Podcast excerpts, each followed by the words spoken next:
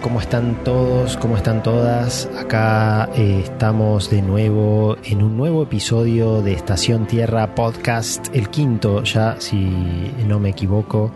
Este, en este caso vamos a, a charlar de un tema muy amplio, pero muy brevemente, creo yo, porque en realidad es más contar algunas experiencias que he tenido recientemente que me llaman, me han hecho, me han llevado a la reflexión pero sí, la idea era hoy pensar y compartir eh, con ustedes también el tema del agua. El agua como el agua en la naturaleza, obviamente, siempre estamos hablando de la naturaleza en este, en este, en este espacio de podcast. Eh, y bueno, el agua tiene tantas eh, tantas formas y, se va para tantos lados, digo, aparece de tantas maneras en nuestra cultura, en nuestra sociedad, en nuestra eh, biología también, que es difícil, tendríamos, se podría hacer un, este, un programa entero, digamos, muchos episodios dedicados específicamente al agua, de hecho los hay. Eh, pero bueno, básicamente quería compartir algunas, algunas cositas nomás que, que me han ido surgiendo, ¿no? Por un lado, bueno, obviamente el agua es uno de los cuatro elementos, ¿no? Que, que ya también han sido mencionados, eh, yo creo que todos los episodios, porque son centrales dentro de la filosofía de lo que es la ecopsicología y la ecoterapia, que es lo que yo trabajo. Y, y bueno, básicamente el agua, como uno de esos cuatro elementos, eh, nos invita de alguna forma a, una serie de energía. Yo lo que propongo siempre es eh, pensar a, estas energías como espíritus, ¿no? Como seres, en definitiva. Como seres, más que como espíritus. Seres que también tienen un espíritu o que son un espíritu también. Pero obviamente que no es solo un espíritu, porque también es un líquido o un sólido o una sustancia, digamos, o este, puede aparecer de muchas maneras diferentes, ¿no? Entonces, eh, y tiene una carga energética que también nos puede llevar para distintos lugares, ¿no?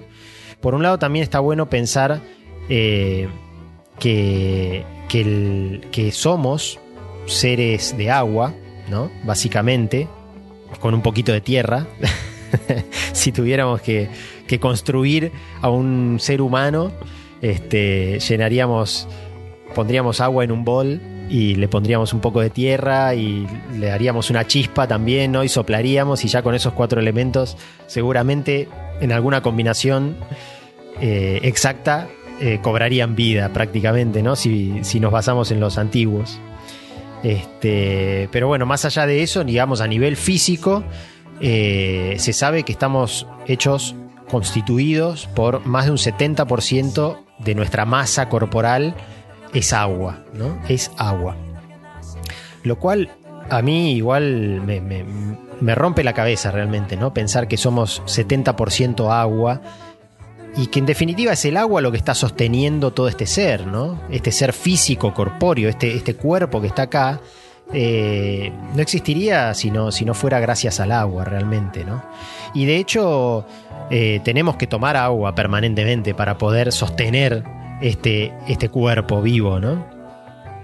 El agua también se asocia, eh, obviamente, va, no sé si tan obviamente, pero digo en general, se, asocia con, las emociones, ¿no? También en el episodio de los ciclos hablábamos de, de cómo el agua está asociada como elemento a la dirección oeste, que es la dirección de la vejez, es la dirección del, de la pérdida y es donde se asientan también las emociones, ¿no? Entonces, eh, el agua en ese sentido nos conecta con, con, el mundo emocional. Si uno sueña con agua, si uno sueña con ríos, con océanos, sueña que flota, digamos, hay algo de nuestras emociones que se está removiendo y que nos está hablando y que nos está, eh, sí, nos está hablando básicamente, ¿no? Que es, qué importante me parece entender esto, ¿no? Que la naturaleza nos está hablando permanentemente, que estamos recibiendo mensajes todo el tiempo mensajes sutiles o no tan sutiles y que sin embargo nuestra mente muchas veces elige que los ignoremos y que los y que sigamos adelante con nuestra vida, El agua entonces también como una especie de sinónimo de vida, porque en definitiva toda la vida conocida en la Tierra depende de la existencia de agua. De hecho, hay teorías del origen de la vida que indican que eh, se originó básicamente en, los océanos, se originó ligada al agua. ¿eh? No podría haber vida sin agua y el agua es vida, como dicen los, los que saben realmente, ¿no? este, y bueno, un poco por ahí la, experiencia que me tocó vivir con el agua, que es lo que quería compartir. Eh, ya les he comentado varias veces que Estación Tierra es un espacio, un lugar que queda entre Belin, un pedacito de bosque, eh, cerca de la laguna Breham, y que vengo caminando desde hace unos años ya, ¿no? Y bueno, lo primero que apareció en Estación Tierra fue el fuego, ¿no? En realidad fue la Tierra, obviamente, de ahí el nombre también lo primero que apareció fue la Tierra, ese espacio que se abrió para, para, para, mi, para ese encuentro que se dio conmigo y, ese reconocimiento. Y la primera intervención por ahí más consciente que hice sobre el espacio fue un fogón. ¿no? En ese momento fue lo que me, me indicó que era necesario para poder habitarlo, tener ese fueguito, ¿no? esa chispa, ese corazón que le dé calor al espacio y que te permita existir. De hecho, también el fuego, sin querer irme mucho del tema, ¿no? Pero está bueno también como una especie de repaso de cómo los elementos ahí juegan en, Estación Tierra, ¿no?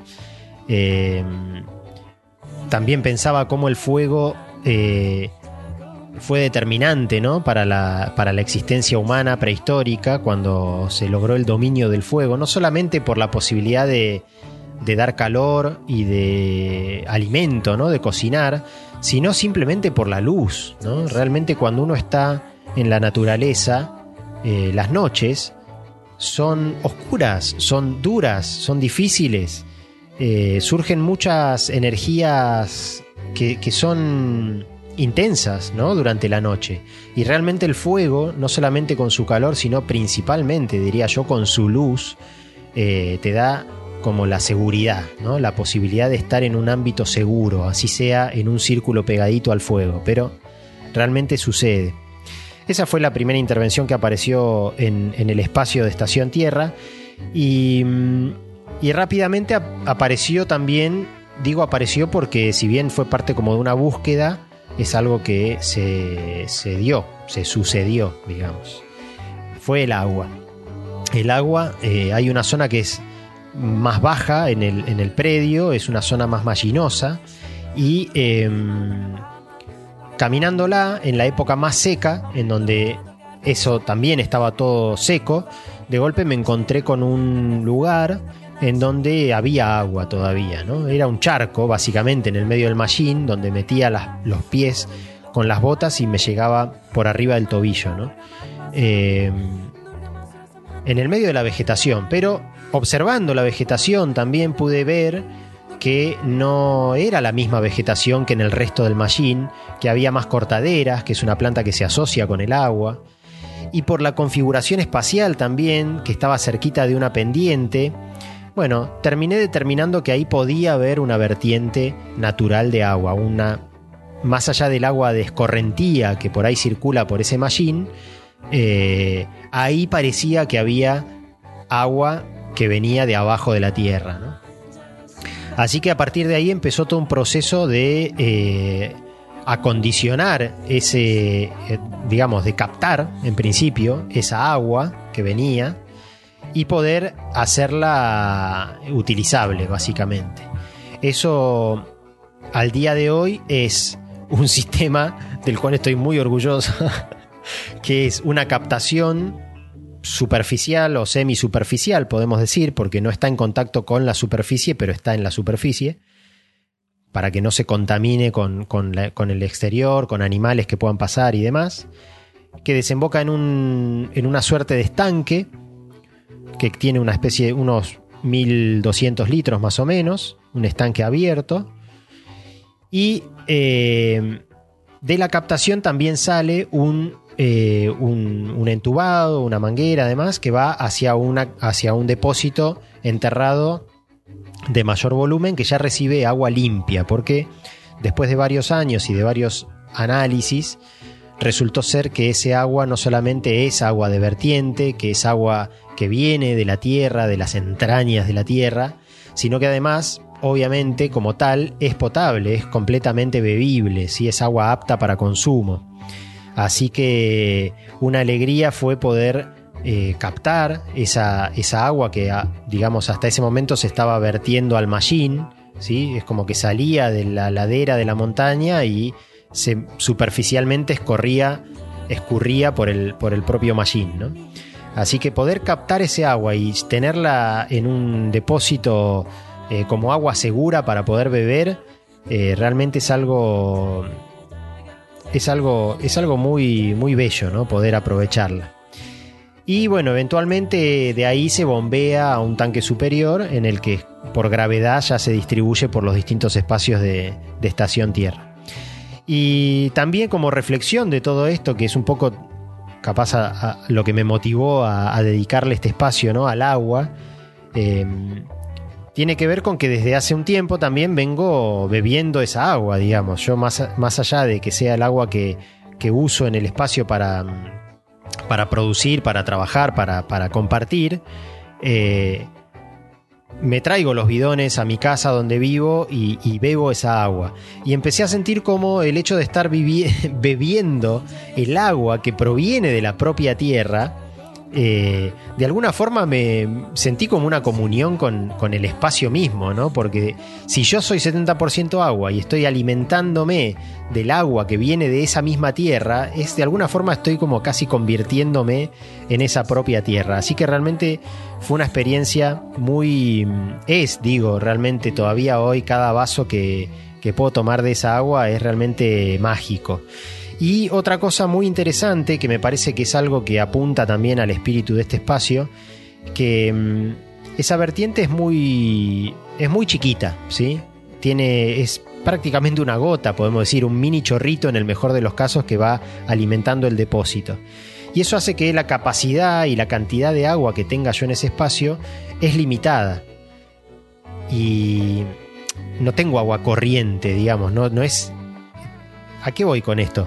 Me hizo pensar, reflexionar, que estamos muy acostumbrados a abrir una canilla y que salga agua perfectamente apta para consumir y bañarnos y lavarnos y lavar los platos y demás. Cuando en realidad el agua es un bien que deberíamos cuidar muchísimo más y de hecho tenemos nuestra cultura capitalista y materialista occidental y demás nos lleva a sobreconsumir todos los recursos y el agua no, se escapa a eso, ¿no? Eh, y yo creo que tiene que ver con esto, de que tenemos una, mm, un servicio que parece ilimitado, ¿no? Parece que si, no abre, si abrimos la canilla y no sale agua, eh, nos están privando de un derecho, lo cual es cierto, ¿no? Porque tenemos derecho a acceder al agua. Pero nos ayuda, el agua limitada nos ayuda a pensar el recurso como un bien escaso y como un bien al que hay que cuidar. ¿sí? Si yo sé de cuánta agua dispongo, la cuido muchísimo más. La cuido muchísimo más. Y la tengo contada, porque es tan importante para la vida que sabes hasta cuántos litros de agua te quedan. Y cuándo vas a tener que ir a conseguir agua nuevamente.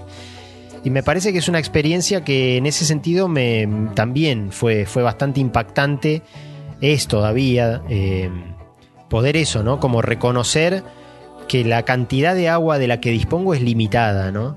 Y que de esa agua depende mi vida, nada menos. Entonces, como reflexión final de todo esto, me gustaría eh, dejar esa, esas palabritas, ¿no? Como de, de, de prestar un poco más atención también a lo que consumimos, a, cómo lo consumimos y en definitiva este, ser más cuidadosos también, ¿no? Porque cuidar el agua en definitiva también es cuidarnos a nosotros.